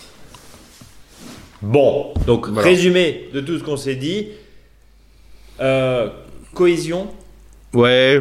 Euh, intérêt et adhésion au projet, cohérence, pardon, pas cohésion, cohérence, mais cohésion aussi avec les riverains, les services techniques, et puis et puis il y a un peu de boulot dessus. Euh, Claire, je vous invite peut-être à, renvoyer un petit mail à, à, Eric de façon Ouais, qu'elle m'appelle, c'est plus simple, c'est plus euh, simple. Voilà. Mais, voilà, mais en sachant que, comme je vous dis, une fois que ça c'est dans la concertation, on arrive à, à trouver une solution, mais il faut être beaucoup d'humilité les uns et les autres, quoi. Euh, en sachant que si on travaille dans l'humidité, pas dans l'humidité, mais dans l'humidité aussi, dans l'humidité aussi. aussi. parce que je vois le, le, nuage noir qui arrive, je, me, je, me, réjouis, là, je suis en euphorie totale. Euh, c'est qu'il faut surtout que, se dire qu'il faut que chacun voilà, euh, fasse un petit peu des pas en avant et aussi des pas un petit peu en arrière. Et, et dès qu'on va créer un milieu de vie super sympa, automatiquement il y aura de la biodiversité et ça sera généreux. C'est ça qu'il faut se dire. Bon, voilà, on va continuer et surtout terminer cette longue liste. Il y avait deux semaines à rattraper, hein, pardonnez-moi. Et puis on a évidemment euh, pas euh, pu traiter toutes les questions. N'hésitez pas à nous les renvoyer hein, euh, par avance, merci. en essayant effectivement de les, synthétiser aussi pour qu'il y ait de la place pour tout le monde. On va terminer rapidement par Ambre qui nous dit tout d'abord merci d'animer ce podcast qui m'accompagne chaque semaine depuis que ma soeur me l'a fait découvrir il y a un peu moins d'un an. Votre soeur merci à la bonne personne, merci. Ambre. Merci aux sœurs et aux frères. il y a tout le monde, il y a tous ceux qui nous écoutent. vos bons conseils nous aident beaucoup dans l'aménagement du potager, les semis et j'en passe. Voici ma toute première question. Je vous contacte car nous avons acheté du côté de Utenheim, c'est dans le 67, euh, une maison avec un terrain sur lequel est planté un vieux lilas. Il fleurit chaque mhm. année depuis deux ans, cependant, alors que je voulais lui couper une branche un peu trop près du ou, j'ai tout un bras de l'arbre qui a commencé à se fendre au niveau du, du, du tronc principal. J'ai donc scié cette grosse branche, j'ai mis du cicatrisant. Mon souci, c'est que l'arbre a l'air très fragile, il est couvert de moisissures et de champignons. Concernant l'âge de ce dernier, je pourrais pas vous dire, mais la maison a été construite en 78 mais le terrain appartenait à la présidente famille depuis plusieurs générations. Pourriez-vous me dire ce que je pourrais faire pour que cet arbre reprenne un peu de vigueur? Merci à vous deux et je vous souhaite un beau vendredi et un excellent week-end. Signé Ambre. Euh, un vieux lilas, ça se soigne ou ça se. Bah, disons que ce qui est super intéressant, c'est que quand le. À moins vraiment qu'il euh, n'y a pas de redémarrage, euh, voilà. Mais en principe, quand on coupe un lilas, ça redémarre du pied. Donc il y a l'esprit basitone, hein, c'est-à-dire de la base qui reprend. Et donc, euh, si on enlève le haut, automatiquement, ça va reprendre on enlève le bas. Le bas. Oui. Voilà. Et ce qui, va, ce qui arrive souvent, c'est que parmi euh, les rejets qui vont revenir du bas, il y en a un ou deux qui va reprendre le, vont reprendre le dessus. Mais c'est sûr que si on a coupé 20 euh, ou 30 ans, voire moins, enfin même déjà 10 ans, c'est déjà pas mal, d'arbres, bah, du jour au lendemain, ça va pas se reconstituer. Ouais. Mais ce qui est super intéressant, c'est que comme euh, le lilas fait des rejets par le bas, et non pas alors fait des rejets sur le tronc, mais aussi par rapport au système racinaire. C'est-à-dire que le rejet en tant que tel va s'enraciner aussi, Et quand un rejet s'enracine, il revient à zéro. C'est-à-dire, c'est l'arbre qui avait peut-être 20 ans, 25 ans, euh, bah, il revient à l'âge de zéro. Donc euh, on revient, et c'est ça le, enfin, le, génie végétal, moi j'appelle ça comme ça, c'est qu'à partir d'un individu, ici on peut le bouturer, on peut le marcoter, ben, un vieux pied, un pied de 15 ans de, de groseillier ou de cassissier, si vous prenez une bouture, vous le mettez en sol, ben, de 15 ans on repart à zéro. Si on pouvait faire la même chose avec nous, on serait trop nombreux sur Terre. Mais le, truc, c'est que c'est ça qui est assez formidable, et surtout que l'auditrice ne se gêne pas, c'est que s'il y a un rejet un peu éloigné du tronc, il y aura, mettez faites une topinière dessus, c'est-à-dire mettez de la terre le plus haut possible, hein, sur 20 ou 30 cm, ça va s'enraciner, et vous pourrez le couper à l'automne et le replanter ailleurs.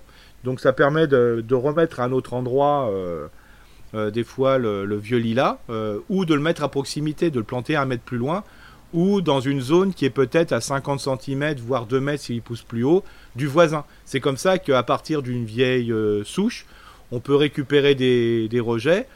À un moment, ce vieux lilas va, sera peut-être bah, va peut-être le faire entre guillemets mourir ou le supprimer, mais par contre, pendant ce temps-là, pendant 2-3 ans, on aura refait pousser un lilas qui, était, qui sera exactement le même et euh, qui va repartir sur euh, une jeunesse, je dirais, inégalée. Éternelle. Bon. Éternel. Voilà. Donc en tout cas, il n'y a pas de.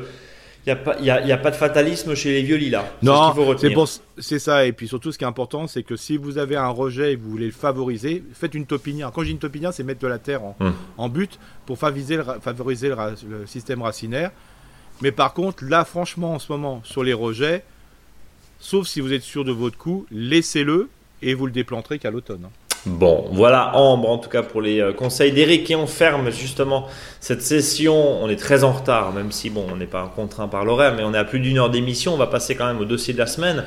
Euh, on va passer, on va parler de plantation de racines nues et tu nous disais au début de cette, euh, de cette émission, c'est un peu tard, mais en suivant bah, les conseils d'Eric, hum, hum, hum, ça peut voilà.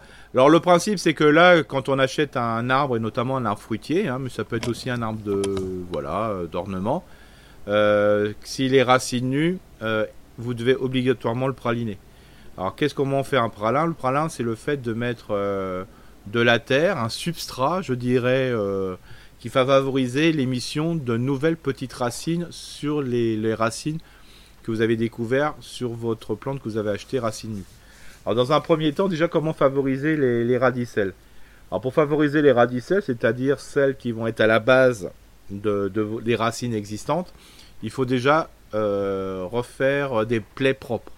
Parce que quand euh, l'arbre a été arraché, il y a des plaies qui ont été euh, voilà, plus ou moins réussies.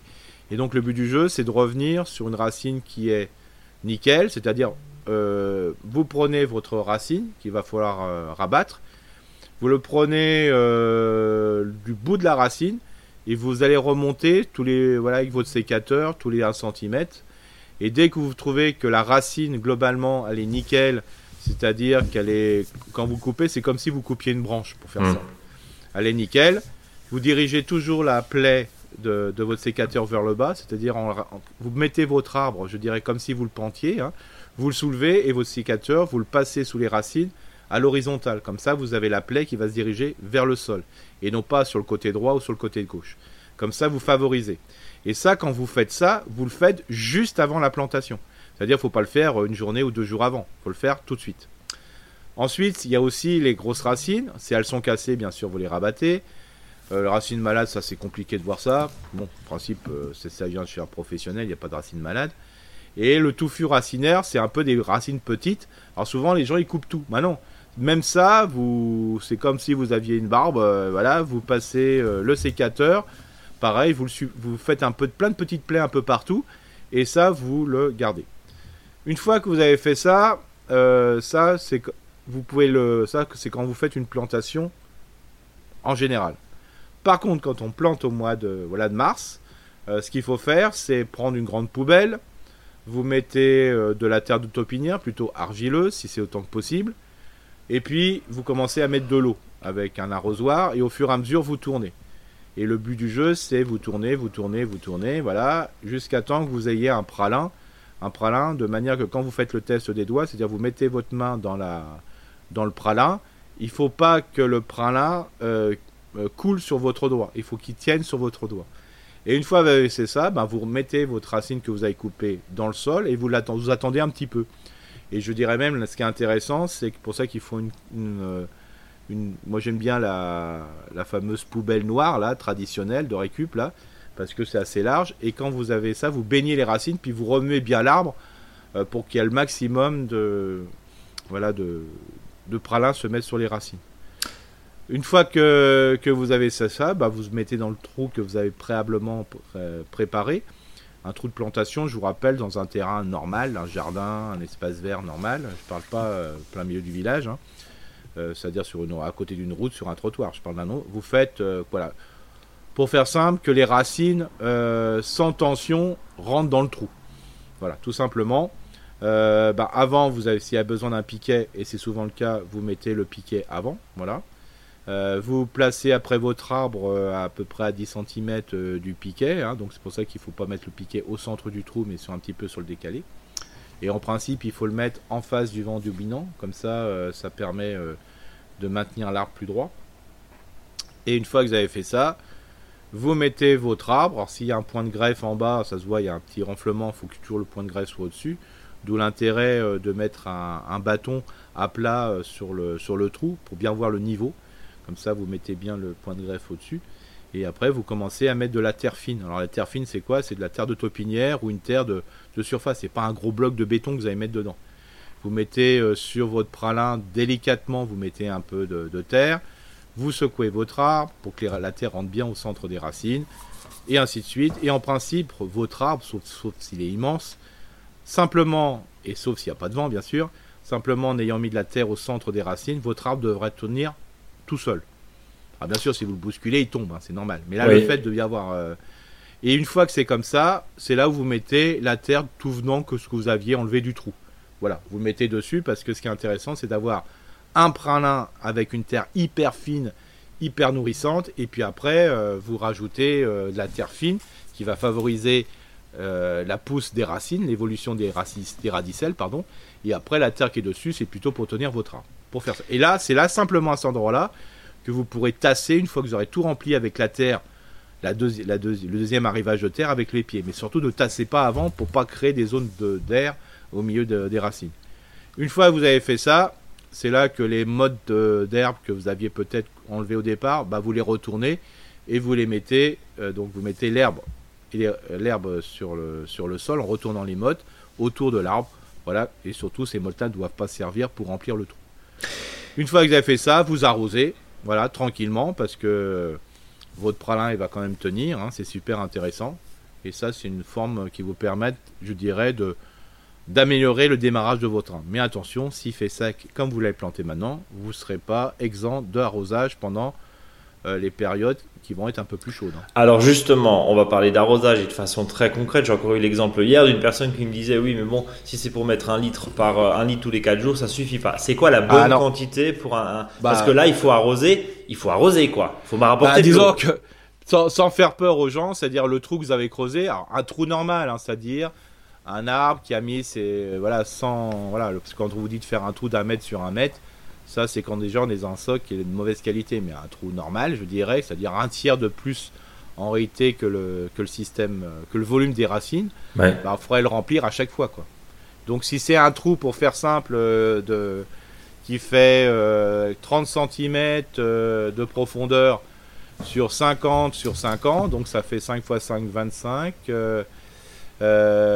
donc ça fait un quart de mètre cube d'eau, hein, si j'ai pas euh, fois 30, euh, bah, ça fait presque un. Oui, un, presque un. Oui, ça fait. T'as pas l'air convaincu. si, si, si, je, fais des calculs, je prends la calculatrice en même temps. C'est ça qui est toujours compliqué. Mais c'est quoi C'est plutôt, c'est plutôt. Faut euh, remplir le trou. Faut remplir le trou. Oui, enfin c'est entre 50 et 100 litres d'eau. C'est pas, ah bah pas, pas, un arrosoir, quoi. Ah oui, c'est pas c'est pas la bouteille de d'eau qu'on remplit. Hein. C'est voilà. pas le surplus de lavage de salade. Hein. Voilà. C'est un vrai. Alors c'est pour ça qu'il y en a qui font aussi ça en ce moment. Alors j'ai une copine qui fait ça. C'est vrai que j'ai toujours un peu de mal avec cette technique, mais j'avoue que ça a super bien marché. C'est-à-dire que quand vous avez un terrain qui voilà qui, pas complètement, euh, je veux dire sableux, sinon vous perdez tout. Vous faites ce qu'on appelle en plantation immergée. C'est-à-dire vous, vous faites le trou et vous remplissez d'eau et vous mettez vos racines dedans et puis vous mettez la terre dedans. Donc en gros, là ce que tu proposes, c'est dans le trou de plantation de faire un espèce de pralin en direct. Je sais pas comment on peut dire ça. Non, mais non, mais vous faut, faut le remplir d'eau, comme si vous faisiez une piscine. Oui. Vous mettez les racines dedans et puis après avec la terre, euh, bah vous remplissez. Vous remplissez, oui. Voilà. je veux dire qui, qui, du coup va faire un pralin en direct entre guillemets, enfin d'une certaine manière, une espèce de mélasse. Voilà. Voilà, c'est ça. Alors des fois, les petits problèmes, c'est que quand c'est une terre qui est qui fait des fois, euh, qui, quand elle sèche, ça fait une espèce de de béton, voilà. Mais euh, par exemple, les oliviers, ça se plante des fois comme ça. Euh, c'est euh, surtout quand il y a une grosse motte. C'est ce qu'on appelle plantation immergée. Quoi. Alors Eric, il nous reste encore quelques minutes, même si notre podcast est, très long, pardonnez-nous, mais c'est vraiment très intéressant et puis il y a surtout deux semaines à, rattraper. à partir de quel moment je me dis, ok, mon fruitier ou mon arbre, il a repris? C'est quoi les signes qui font que... ah bah, c'est très simple, hein. c'est le elle. C'est-à-dire qu'il sera repris qu'à l'automne 2023. Quoi. Il sera repris que, ouais, que dans 6 mois, quoi, en gros. C'est ça. C'est pour ça que des fois, il y a des gens qui, qui ont des grosses plantations. Bah, je leur ai dit, bah, écoutez, plantez-le plutôt à l'automne. quoi. Ouais. Euh, bon, si. Là, je veux dire, le fait d'arroser, c'est pour, euh, pour qu'il puisse vraiment bien s'installer. Tranquillement, il va s'installer, mais à l'automne prochain, c'est bon, quoi. Hein. Mais euh, pendant cette période-là, si on a un 2022, on sera obligé de l'arroser, quoi. Oui, oui, c'est pas, c'est pas, c'est pas idiot. Tous les, alors justement, on parlait euh, de la quantité d'eau il y a un instant. On va parler de la fréquence. C'est quoi? C'est une fois par semaine? C'est deux fois par semaine? Bah, en 2022, c'était euh, sur une plantation, c'est une fois par semaine, quoi. Une fois par semaine. Ok. Donc toutes les semaines, d'arroser les fruitiers quand ils sont évidemment. Euh, voilà. De toute façon, il y a un bon test à faire. C'est à côté d'un des trous, que, enfin, d'un arbre que vous avez planté, hein, par exemple. C'est à la bêche euh, vous faites le trou à peu près, une, un fer de bêche entre 20 et 30 cm. Bah, si vous voulez que la terre est encore un peu humide, ouais. Bah, ça va. Voilà. Et alors, surtout, ce qui est important, faut pas pailler. Euh, sur du fruitier, par exemple, faut pas pailler parce pour une manière que les racines puissent se barrer très rapidement, quoi. D'accord. Voilà, c'est ça le, le, problème. Alors, faut pas oublier, ça c'est c'est toujours délicat. C'est pour ça que si on plante à l'automne, c'est quand même plus cool. C'est quand même plus cool. Bon. Et si vous le faites en, avec une plante en pot, c'est pareil, vous faites tremper la motte euh, du, du, pot, hein, euh, voilà, tout simplement. Et surtout, euh, quand vous la, vous allez le planter, regardez que, ça, que les, racines ne tournent pas. Bon, donc oui, c'est le fameux déchignonnage dont on a parlé dans ce podcast. Eric, je te propose tout doucement de refermer ce très long podcast avec le feuilleton du jour. Oui, donc on va parler de pralin, donc ça me semblait important de parler de gourmandise. si un jardinier gourmand lèche des racines pralinées, c'est qu'il a perdu le goût. oui, c'est sûr, parce que c'est pas forcément ce qui est le plus agréable. Non, parce que surtout que dans les pralins, ce qui est conseillé, je je l'ai pas dit euh, là, mais il est écrit, c'est qu'on peut rajouter de la bouse de vache. Oui, mais c'est compliqué d'en trouver là. Voilà, c'est pas facile d'en trouver. Alors c'est toujours marrant de dire oui, il faut mettre de la bouse de vache, mais si on n'en trouve pas, ça sert à rien. Donc euh, c'est pas j'en ai pas parlé, mais voilà, si vous avez de la bouse de vache, c'est mieux. Il y en a qui vont mettront euh, voilà des, stimulants aussi, voilà. Un peu de corne, un peu de corne au fond du trou, ça Oui, voilà, c'est toujours intéressant. Mais si vous avez du compost, vous pouvez le mélanger aussi à la terre. Donc là, c'est moi je vous ai parlé du service minimum. Bon, voilà. Et puis vous retrouvez évidemment ce conseil et les autres conseils sur notre site internet monjardinbio.com rubrique blog. Abonnez-vous à notre newsletter que vous recevez tous les vendredis en fin de journée. Et puis d'ici là, euh, on se donne rendez-vous la semaine prochaine, même heure, en pleine forme. Eric, le mot de la fin?